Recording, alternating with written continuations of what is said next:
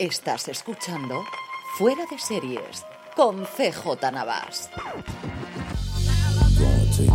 Bienvenidos a Creada por, el programa de Fuera de Series en el que hablamos y conversamos un ratito con los protagonistas y creadores de nuestras series y programas favoritos.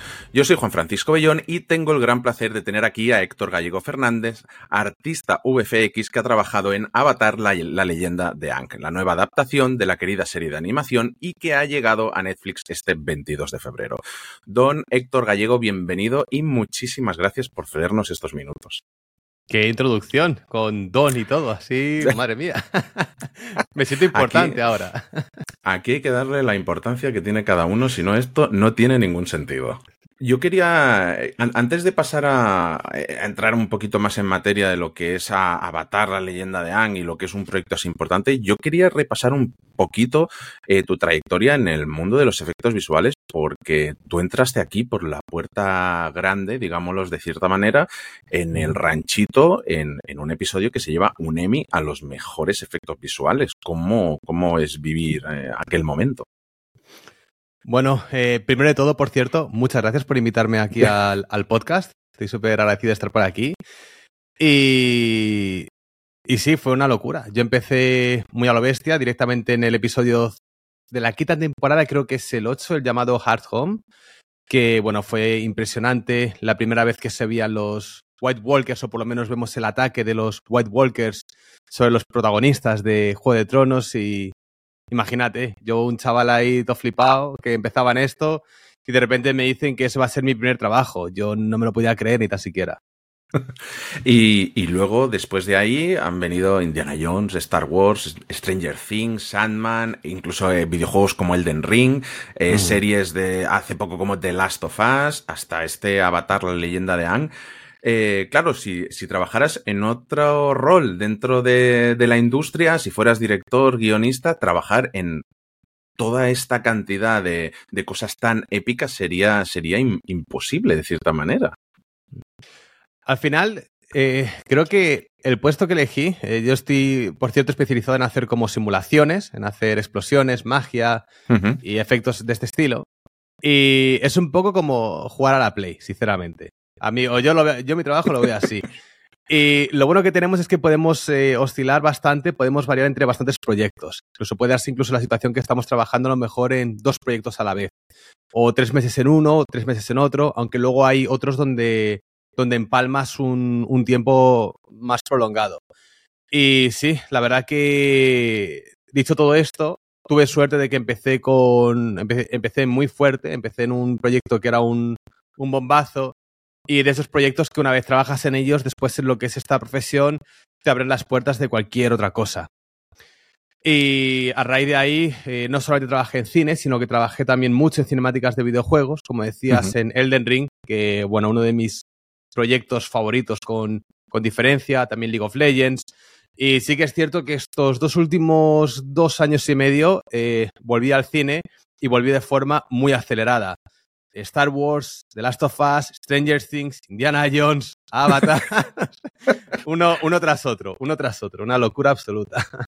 Es que es un, es un currículum impresionante y, y después de, de ver este, ah, este avatar, la, la leyenda de Anne, que básicamente es efectos digitales a punta pala desde que empieza, es espectacular. Es que, o sea, visualmente es apabullante.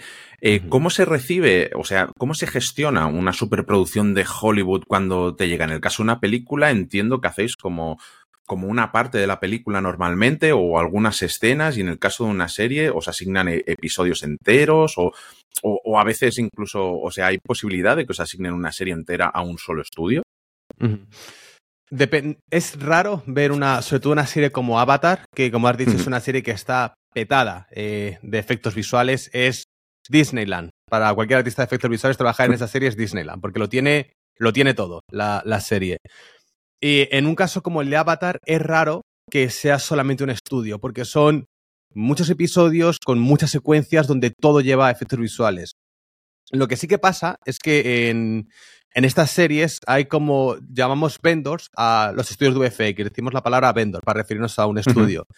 Puede ser que una serie tenga como un vendor principal, un vendor que es el que le llega a la serie como tal, y es como el responsable principal de muchas de las secuencias más importantes y luego hay otros vendos que entran y a lo mejor se, se, encargan de secuencias más secundarias, que no tienen por qué ser peores, que a lo mejor es una secuencia donde hay una destrucción tremenda y que lleva una carga muy bestia a lo mejor de trabajo de fluidos y, y en ese caso puede ser que el main vendor, el estudio principal, no tenga un equipo tan específico para hacer simulaciones de aguas y puede ser que entre un, estudio secundario para recoger esa secuencia. Puede ser así.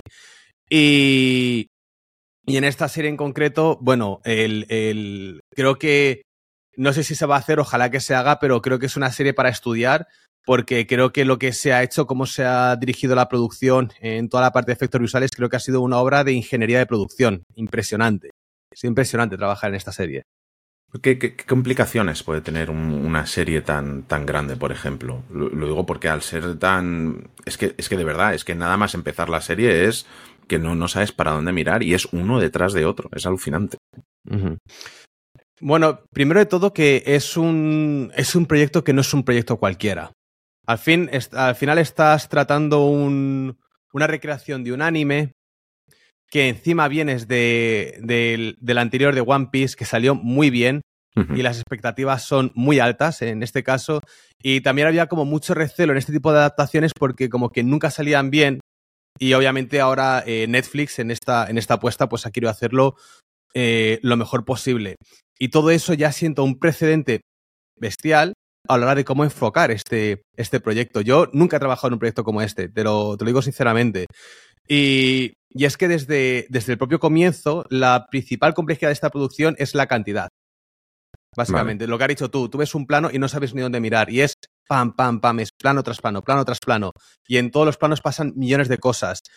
Y hacer todo ese engranaje y hacer que todo funcione como, uno, como un único elemento es algo, es algo realmente complicado, muy complicado. Aquí también, eh, obviamente, hay figuras de, por ejemplo, de VFX Supervisors que juegan un papel fundamental en esto, en hacer que todo el trabajo que hacemos los artistas encaje en, en una uh -huh. sola pieza.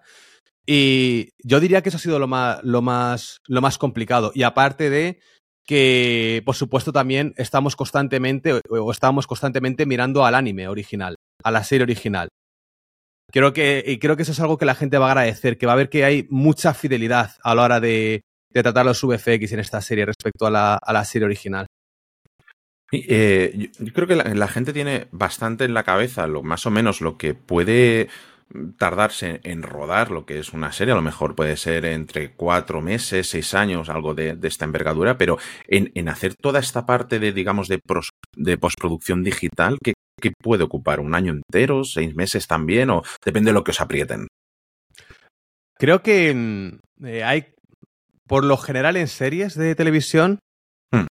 creo que desde que arranca, y me refiero desde que entra la idea al estudio VFX hasta que se entregan ya los paquetes finales de planos, pueden pasar, son unos dos años, más o menos. Pero puede ser que lo que es el trabajo de VFX como tal, el trabajo que cuando entramos los artistas a, a hacer efectos, normalmente suele ser ocho meses, desde que entra el primer artista que, hasta que sale el último. Yo diría que va desde lo, entre un año y seis meses, dependiendo un poco de la, de, del proyecto. Pero esos son los tiempos eh, establecidos más o menos en la industria. Y se da, como has dicho, que, que podéis que, que, que, entréis antes, incluso de que se inicie el rodaje de la, de la propia serie. Sí, claro. Hay un, hay un departamento que es el departamento de Previs dentro de VFX, que este, esta gente trabaja muy codo con codo con el director y, y ellos se encargan, por ejemplo, de hacer como. Es como un 3D de PlayStation 1, para que se entienda. Se ve fatal. Es un 3D que, que se ve fatal. pero que al director le vale más que de sobra para entender lo que está viendo, para entender que si pone la cámara en una determinada posición, cómo, de, eh, cómo va a estar en cuadro del actor, cómo se ven a lo mejor las montañas de fondo, el barco que aparece de derecha a izquierda, en qué segundo tiene que aparecer. Y eso es como una guía, es una guía que, es, eh, que ayuda demasiado a la hora de afrontar el rodaje. Y también, por supuesto, abarata muchos costes.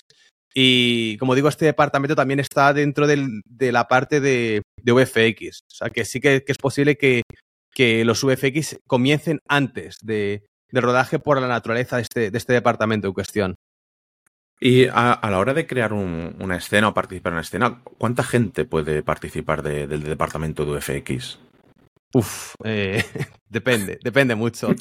Eh, ha, habido, pero. Y tampoco tantos. Tampoco tantos como puede parecer. Hay planos que, que mucha gente va a ver que, que va a pensar que, que, eso ha sido un ejército de artistas de VFX y no hemos sido tantos en un solo plano. Es que, es que esta producción ha sido muy especial, de verdad, ha sido muy especial y, y como digo, es que la, la propia complejidad eh, y a todo lo que nos hemos enfrentado ha sido algo realmente, realmente único. Entonces es que lo estoy, estoy visualizando algunas de las escenas en las que, en las que he trabajado que digo, es que, es que cualquiera que vea esto piensa que hemos sido 100 trabajando en este plano y a lo mejor hemos sido pues cinco artistas haciendo, el, haciendo el plano. Pero em, depende un poco, depende un poco. Puede ser que a lo mejor en un mismo plano puede haber, por decirte un número, 20 artistas trabajando, pero sí que es cierto que a lo mejor en la propia, en la propia producción en un único estudio seamos 100 artistas, solamente de ese estudio, trabajando no todos en el mismo plano, pero como en, distintas secuencias. Al final, la, digamos que la serie entra al, al, estudio y dentro del estudio también se divide en distintos equipos, para que, para que se entienda.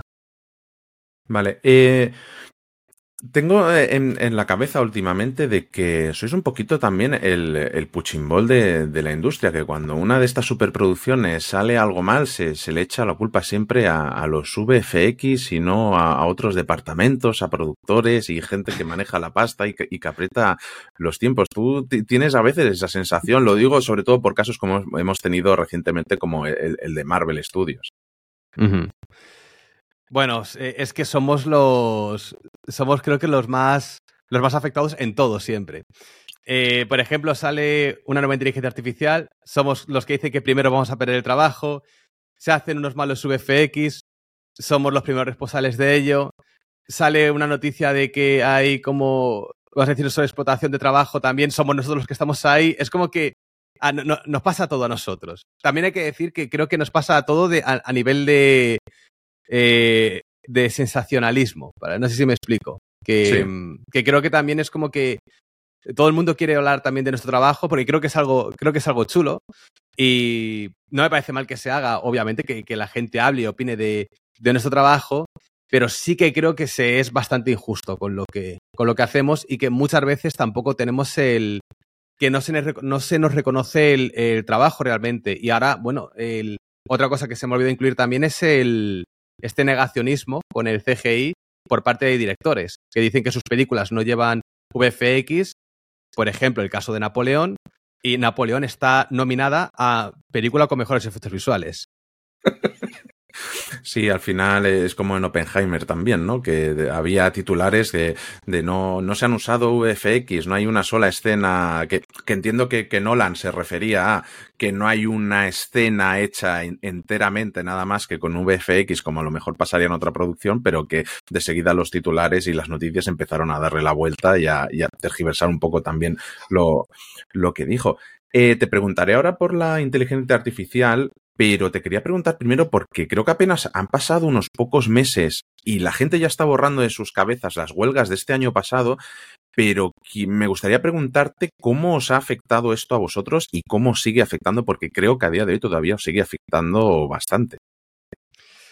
Bueno, eh, otro, otro daño colateral de nuestra, de nuestra industria es el hecho de, la, de las huelgas, que ha sido... Yo venía hablando de esto en, en mi canal desde, desde agosto y yo ya avisaba uh -huh. que esto, desde julio a agosto estaba hablando ya de esto y avisaba a compañeros y les decía, preparaos porque se vienen tiempos muy, muy difíciles. Y dicho y hecho, es, vamos, yo nunca he visto, jamás he visto una situación como la que estamos viviendo ahora. De, conozco casos de gente que lleva sin trabajar y sin cobrar un sueldo de esto a lo mejor ocho meses. Y va para, y va para más tiempo, y va para más largo. Eh, está, siendo, está siendo durísimo. El problema es que, como se paralizaron los rodajes, esto, es, esto al final es un engranaje, esto va a una, es una reacción en cadena. Si paran los rodajes siete meses, o creo que fueron seis, siete meses, uh -huh. ese parón sí o sí va a llegar a los efectos visuales y bueno, y ha llegado, a, ha llegado ahora. Ahora, eh, mucha gente no lo sabe porque dice, no, pero es que ya han empezado a, a grabar series. Por ejemplo, creo que ahora empezado, han empezado a grabar la segunda temporada de Last of Us pero que ellos, han, em, ellos, que ellos hayan empezado a grabar ahora, esto no quiere decir que la gran carga de trabajo que viene después de rodaje para VFX llegue también de forma inmediata. Hay que esperar. Porque se tiene que grabar, se tiene que editar el material que está grabado, se tiene que hacer como las versiones finales o prefinales de los capítulos o de las películas y ya se va pasando a, a los estudios de VFX. Eso va a ser en verano. Claro, pero eh, también, eh, claro, si son seis o siete meses, ¿no tendría que haber empezado ya? ¿O se, o se ha ido complicando el problema conforme ha ido, ha ido pasando el tiempo? Eh, el problema es que, de la misma forma que cuando tú paras toda la producción que hay de rodajes de Hollywood, estos rodajes no empiezan de un día para otro. También tienen que hacer preparativos, tienen que ver también cuáles son las agendas de los actores, proyectos que se cancelan, proyectos que se retrasan, y obviamente todo esto hace que se retrase la vuelta a, a, los rodajes como tal. Y por ende, que también se retrase toda la etapa de, de postproducción. Y como digo, que esto a lo mejor es que mucha gente no lo sabe, está siendo un auténtico desastre. Y si llega a haber ido a más, creo que nos hubiésemos encontrado en una situación donde quizá incluso tendríamos más retrasos de las propias películas porque no habría estudios de VFX para trabajar en esas películas ya que habrían cerrado. Estoy convencido.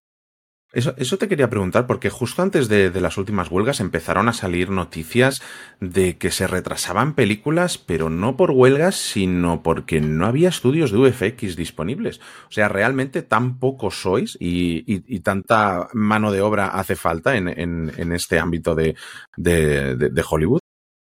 Sí, hay una sobre todo lo que pasó al principio, eh, esto fue post pandemia, es que todas las producciones arrancaron a la vez y claro, hubo un problema muy, un problema muy grave de que había más trabajo que artistas. Por una parte, esto para nosotros era, esto para nosotros era bueno. ¿Por qué? Porque quiere decir que todos los estudios tenían necesidad de contratar artistas. Entonces, yo tenía, no tenía una oferta de un estudio, tenía una oferta de cinco estudios distintos. Entonces, yo, claro, tú como artista le podrías decir, oye, es que este estudio me paga tanto, te ofrecemos esto. Volvías, oye, es que me pagabais esto, pero este, este, este otro estudio me ha ofrecido tanto. Y ibas incrementando también bastante. O sea, hicimos buenas. Podemos, yo creo que los artistas hicimos en, en aquel momento hicimos buenas negociaciones. No, no, no voy a engañar. Y era, era también nuestro, nuestro momento. Eh, ¿Qué pasa? Que de la misma forma que pasó esto, muchas empresas crecieron muchísimo. Tú imagínate una empresa que tú puedas tener que tienes 100 empleados, de repente, de repente te encuentras que tienes 300 empleados, que has triplicado el número de gente que tienes en tu estudio. Y de repente, esto la gente no, esto mucha gente no lo dice, pero yo ya notaba que en enero y febrero del año pasado, de repente la cosa se empezó ya como a calmar. Y ya no veía Hmm. tanta, tanto estudio lanzando ofertas de trabajo nuevas enero, febrero, ya entramos en junio y pum, la huelga. De repente, estudios con unas plantillas enormes de artistas que estaban ya empezando como a afrontar menos cantidad de trabajo que la locura que supuso la pandemia, de repente se encuentran con que no hay trabajo, no hay nada. Ostras. Y tú imagínate, y tú has incrementado los costes de tu empresa por tres. Es una brutalidad lo que, de verdad, lo que, lo que ha pasado. Ahora el problema es el mismo. El problema es que una vez la huelga de, o sea, la huelga de Hollywood ya ha pasado, pero una vez las producciones ya estén rodadas, las propias productoras van a querer tener los beneficios lo antes posible. Uh -huh. Pero los estudios de VFX a la vez no quieren tener ese crecimiento exponencial que tuvieron con la pandemia porque ya están temerosos de que pueda ocurrir lo mismo, de que les pueda ocurrir lo mismo, de inflar una plantilla de forma exagerada para que de repente se encuentren con que haya otra huelga por vete a saber qué, o que haya una crisis de cualquier otra cosa también, y que y de repente tienes una plantilla enorme. Es, una, es que es, es, creo que es una situación bastante compleja la que, la que estamos viendo actualmente. Sí, hay sensación de que, de que tiene que empezar a, otra vez a regularse dentro de poco y otra vez a volver a crecer, o está la cosa realmente eh, parada ahora mismo. No, está todo, todo parado. Ahora mismo hay una hay una calma que da miedo. De verdad. Y lo hablo con amigos en otros estudios, en otros países y en todos los sitios donde pregunto es lo mismo. Estamos muy parados. Ostras. Demasiado parados. Claro, poniéndome, no, no me quiero poner súper pesimista porque esto, claro, eh, van a volver a llegar las producciones y volverá a subir el, trabajo. Eh, para alguien que ahora mismo esté estudiando audiovisuales, tenga 18 años, quiera meterse en este mundo, ¿qué es lo que le recomiendas? ¿Por dónde tendría que empezar? Hombre, yo ahora digo que es un buen momento. Para nosotros no. Porque perdemos nuestros trabajos. Y bueno, pues a lo mejor hay algunos que tenemos más suerte, estamos mejor posicionados, pero hay otros que, imagínate, con, eh, con familia, con hipotecas. Bueno, yo toco madera, yo no estoy en esa situación, ni mucho menos. Y ojalá que, siga, eh, ojalá que sea así, pero para aquellos que están empezando ahora es el mejor momento. ¿Por qué? Porque si han empezado a estudiar ya o están estudiando, cuando terminen, va a ser cuando va a estar otra vez esta, esta subida de contrataciones. Es decir, van a poder entrar justo en el momento, van a terminar justo en el momento que van a empezar a contratar de, de forma exagerada. Y, volviendo un poco a, lo que has comentado antes de las IAs, hemos tenido la semana pasada esta nueva explosión en redes sociales con, con Sora, esta inteligencia de OpenAI que hace eh, vídeos como si fueras un creador de Hollywood, o eso es lo que quieren vender. Eh, ¿Cómo, ¿Cómo, ves toda esta situación? ¿Es humo? ¿Es, va, a acabar con todos los VFX de, habidos y por haber del planeta? Eh, yo creo que yo voy a acabar cancelado, como siga hablando de IA. voy a acabar baneado de, YouTube. A ver, ahora en serio. Eh, yo digo que para mí lo que se ha visto de Sora, de esta inteligencia artificial, es humo. Pero tengo que hacer un matiz y quiero que, y aquí quiero que se me entienda. No creo que sea la herramienta que nos dicen que es para UFX. Estoy hablando única y exclusivamente de lo que es nuestro trabajo, de mi trabajo. Videógrafos, gente que se dedique a vídeos de stock o que hagan bodas o yo que sé, cualquier otro tipo de trabajo, ahí no me meto. Yo hablo de lo que es nuestro, nuestro gremio y nuestro, y nuestro nicho. Y es que lo que se está mostrando esta tecnología, y lo he hablado con muchos compañeros porque yo también quiero tener la sensación de, es que no sé si estoy loco, pero es que no veo cómo podemos utilizar esto, no lo veo. Y hablo con otros compañeros y con otras compañeras y todos piensan igual. Es muy bonito, está muy chulo lo que han enseñado, pero ¿cómo usamos esto? ¿Qué utilidad podemos darle?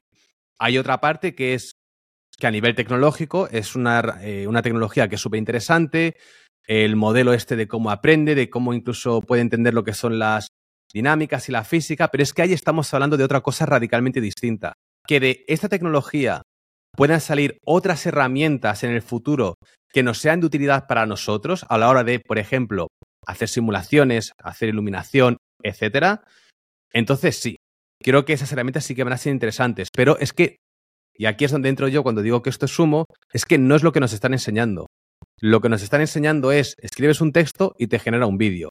Y te genera un vídeo sin tú tener control sobre el texto, y esto es algo que creo que eh, la gente tiene que entender es que en Hollywood trabajamos con precisión de cirujano en los planos. Cada píxel está tratado al milímetro. No podemos tener nada al azar. Y todo lo que vemos de estas inteligencias artificiales es todo al azar.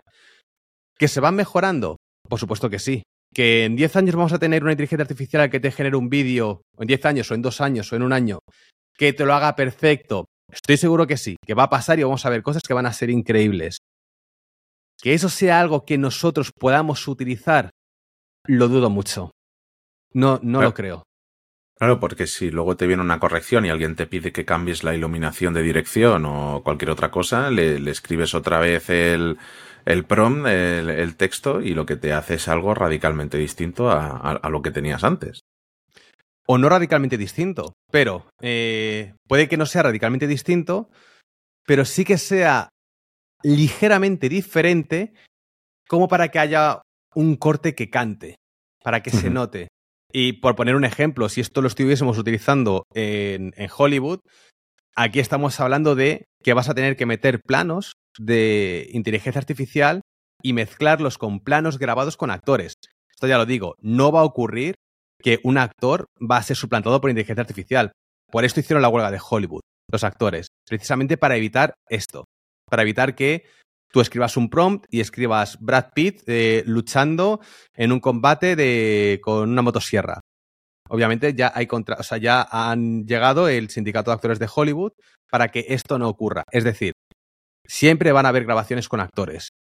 Y si tú estás grabando con una cámara, el nivel de inconsistencia que puedes tener a la hora de meter en una secuencia de repente un plano generado con inteligencia artificial, es que imagínate, es que son tantos Sé que muchos a lo mejor ahora me están escuchando y están como levantando la ceja de este que está diciendo, pero es que son tantas variables cuando trabajas en cine, cuando trabajas en estas producciones, que, que es que hasta que no estás dentro realmente no, no puedes entender lo que estoy diciendo. Creo que no se puede entender lo que estoy diciendo, pero es que son demasiadas variables y es demasiado complejo todo el engranaje que hay detrás de cada producción de Hollywood como para pensar que tú escribiendo un texto vas a poder hacer lo que hacemos en, en cine.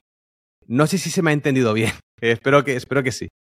Sí, yo, yo, yo, creo que sí. Es que, claro, a mí lo único que se me ocurre para lo que esto puede servir es un poco, pues, como para enseñarle un preproyecto a alguien de, mira, esto me imagino que puede ser de esta manera y que te haga un vídeo, que te haga algo parecido para que alguien se lo imagine. Porque es que otro tipo de aplicación me, me, me cuesta mucho verla. Para, como tú dices, hay que tener una precisión de cirujano y ante cualquier cambio no vale esta herramienta. Claro, aquí, por ejemplo, mira, una, una utilidad que puede ser interesante, por ejemplo, es para los directores. Eh, hay un. No sé si lo has visto alguna vez con Prometheus de Ridley eh, no. Scott. Bueno, hay pues una. La, película, sí. La película. Hay una nave hmm. en esa película que Ridley Scott le pasó un boceto al estudio de VFX, un boceto pintado a mano por él en un cuaderno. Y en base a ese boceto desarrollaron la, la nave. Eh, no recuerdo qué estudio es. ¿Puede ser NPC? No recuerdo.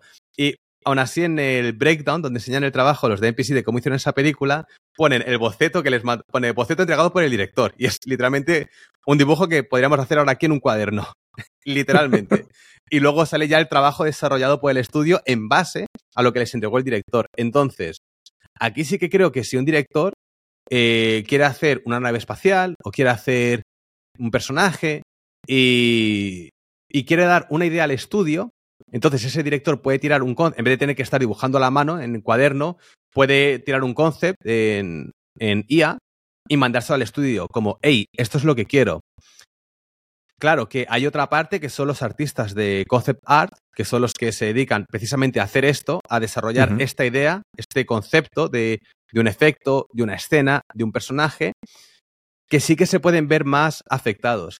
Pero fíjate qué interesante lo que está pasando en este departamento en estos dos años es que ha sido como una ida y venida de, con la inteligencia artificial, lo que les ha pasado, que al principio IAs como Mid Journey les suponían un problema porque eran muy abstractas. No sé si recuerdas las primeras versiones que hacían, hacían cosas, hacían imágenes muy conceptuales, muy extrañas. Eso sí era interesante. Ese tipo de imágenes eran interesantes, pero ahora dicen, hazme un personaje que se parezca a Star Wars y te pone literalmente a Luke Skywalker. Y eso el cliente no lo quiere, porque ya existe, uh -huh. porque ya está hecho. El cliente quiere algo nuevo. Por eso antes sí era un problema, pero el nuevo avance que tienen, como son cada vez más y más y más precisas, a la vez es menos y menos lo que quiere, por ejemplo, el cliente. Hablando simplemente de la parte conceptual de, de la inteligencia artificial. Súper interesante. Cuando lo estoy hablando con él, dije, claro, es que tiene sentido, de hecho, claro que sí. Y por eso dice, y ahora este amigo mío me decía, y ahora le tengo menos miedo, porque es que veo que es que son demasiado precisas y no son interesantes ahora. Bueno, mira, precisamente en, en, en, mi trabajo sí que se le está dando demasiado uso. Ah, ¿Ah por, ¿sí? lo por, lo precisa que sí, lo, luego, luego te lo cuento. Vale, vale. eh, te quería preguntar también por tu otra faceta, porque a, aquí te hemos presentado como artista UFX, pero también tienes un canal de YouTube en el que tienes una faceta más de divulgador sobre efectos visuales que se llama Esperando el Render, por si alguien quiere saber más sobre este mundo. Y Héctor allí comenta trailers y todo y os explica cómo se hacen las cosas. Eh, ¿cómo, ¿Cómo te sientes siendo parte también como de una comunidad no tanto, es que claro, me cuesta decir youtuber porque yo te veo más como un divulgador. Ah, muchas gracias. sí, me, me, gusta el concepto de divulgador, me, me gusta. eh, es increíble, no te voy a engañar, es increíble. Desde, fíjate, lo que más me gusta de lo que hago es el, cuando me llega algún mensaje que me llegan de alguien que me escribe por privado por Instagram y me dice, oye Héctor, te escribo porque hoy justo estoy en Londres y es mi primer día que estoy trabajando en NPC y empecé en esto gracias a ti y gracias a este vídeo. Y me pasan el primer vídeo que vieron de mi canal porque estarían buscando cualquier cosa, les llegó, se empezaron a interesar por los VFX y ese fue como el punto de partida en, en su carrera. Y a mí a veces me, me, de verdad que me hace pensar como algo tan simple como que yo puedo tener aquí una idea en casa, debía hacer este vídeo y de repente le cambia la vida a una persona. Es que es increíble, de verdad, impresionante. Es increíble. Y, y, me, bueno, me encanta. Igual que me encanta ser artista de VFX, también me encanta divulgar, me encanta hablar de nuestro trabajo. Esos también, esas reuniones que tengo a veces con colegas que nos juntamos entre cuatro a comentar la actualidad de, de la industria. Yo me lo paso como, como un niño, me lo paso con mi canal, vamos. Y volviendo un poco a tu trabajo, ¿qué, qué proyecto soñado ten, tendrías tú? ¿En qué, qué, te gustaría participar? Mm, siempre lo he dicho que eh, yo tenía una espinita, creo que ya no la tengo. Y creo que a lo mejor es por, por otra cosa que voy a decir ahora. Y es eh, trabajar en una cinemática de Blizzard. ¿Te sabes eh, Blizzard, el estudio de...? Sí, sí. pues sí, para el que no lo sepa, es bueno, uno de los grandes estudios creadores de, de videojuegos, World of Warcraft, StarCraft, uh -huh. son, vamos, es que llevan, llevan décadas dándonos horas de, de diversión. Uh -huh. Ese estudio tiene un, un, departamento de cinemáticas, de, de trailers CG, de trailers CGI de sus videojuegos, que estoy seguro que todos alguna vez eh, lo han visto, algún trabajo suyo. Y para mí ese es, siempre ha sido como el, lo más alto que hay a nivel de CGI, de VFX y esto a lo mejor soy muy fanboy de lo que voy a decir, pero es que ni El Señor de los Anillos ni Star Wars no lo puedo comparar nada a lo que ha hecho Blizzard. En, por ejemplo, una cinemática como la de Arzas, de World of Warcraft. Para mí eso es el techo de lo que se ha hecho nunca, eh, nunca jamás en, en, CGI. Y yo tenía la espinita de, ir a trabajar en ese estudio. ¿Qué pasa? Que el, el último estudio eh, en el que he participado, que se llama el, el nombre mola un montón. Important Looking Pirates. Los piratas que se ven importantes. Vaya industria tenemos, madre mía. no sé, sí hay que divertirse por todas partes. Claro. Y lo que pasa es que este estudio, dentro de, de los VFX, es un estudio muy exclusivo. Te diría uh -huh. casi tanto como Blizzard. A la hora de elegir los artistas, a la hora de elegir el trabajo, es un estudio que elige proyectos muy concretos y que los lleva a... Y dentro de los proyectos que elige, siendo tan concretos, se quedan también con los, las mejores secuencias. Y por eso también es muy complicado entrar ahí, porque el nivel de exigencia a nivel artístico no es el normal de, uh -huh. de otros estudios, para que se entienda. Y a raíz de estar ahí y de formar parte de ese equipo, es como que ya sé lo que se siente al trabajar a ese nivel de excelencia. No sé si me explico. Entonces, tras sí, estar sí. ahí, tras estar ahí, mi próximo, mi próxima meta, y esto puede sonar como, puede sonar, eh, sonar como un sueño muy grande, muy alocado, sería crear mi propia Blizzard en España y hacer nuestras propias cinemáticas en, eso sería, o sea, la visión que, porque yo tengo muchas ideas en mi cabeza de muchos personajes, historias, looks muy determinados que me encantaría poder plasmar en un tráiler, en una cinemática full CG. Eso ahora mismo sería mi, mi sueño. Son sueños, pero quién sabe, ojalá en, en algún momento ocurra. Eh, Héctor, eh, está siendo un verdadero placer hablar contigo, pero antes de terminar, eh, nos gusta siempre preguntar a nuestros invitados qué han visto últimamente que les haya gustado, ya sea series, películas, juegos o cómics y que, y que quiera recomendar. Mm. Bueno, estoy jugando ahora al Cyberpunk 2077 a nivel de videojuegos, que salió muy roto ese juego, pero ahora lo han arreglado mucho y, y me, está, me está encantando el, el videojuego. Eso a nivel de, a nivel de videojuegos. Y por supuesto voy a jugar, a lo mejor cuando salga el podcast, no sé cuándo va a salir, ya ha salido el Final Fantasy VII Rebirth, el nuevo. Uh -huh. Ese me lo, voy a, me lo voy a gozar enterito también. y de series y películas que, que haya visto recientemente, mira, te diría La Sociedad de la Nieve. La Sociedad de la Nieve, peliculón. es que Bayona lo, ha vuelto a ser. es que todo el mundo al que estamos entrevistando, la semana pasada tuvimos cuatro entrevistas y creo que los cuatro nos decían lo mismo, la Sociedad de la Nieve. Es que no es para menos. Es increíble. Es increíble. Además, trabajo CGI de ranchito. De. Mira, lo que comentaba al principio de estudio principal. Han trabajado más estudios de VFX en esa película, pero el estudio principal ha sido el ranchito. Y tengo muchos amigos que han trabajado en ella y, y bueno, es que la película es, que se ve impecable, está, perfecta. No sé, no entiendo por qué no la nominado a los Oscars para efectos visuales, fíjate. Bueno, eso ya son cosas de los americanos y sus, y sus cosillas y sus rencillas. Pero bueno, don Héctor Gallego, ha sido un verdadero placer poder hablar, conversado, ah, poder haber eh, hablado, conversado contigo. Que Avatar y tus próximos proyectos sean un éxito, que por ahí está también Shogun, que no, no lo hemos nombrado. Eh, un abrazo muy fuerte y hasta la próxima. Un abrazo, Juan. Cuídate mucho. Y a todos vosotros, querida audiencia, Beta Avatar, la leyenda de Ang, una serie visualmente espectacular y perfecta para ver en familia con los peques y los jóvenes de la casa y que ya está disponible en Netflix. Pasaros también por fuera de series.com y por nuestra tienda fuera de series.com barra tienda, donde seguro que tenemos algo que os gusta. Muchas gracias por escucharnos y recordad, tened mucho cuidado ahí fuera.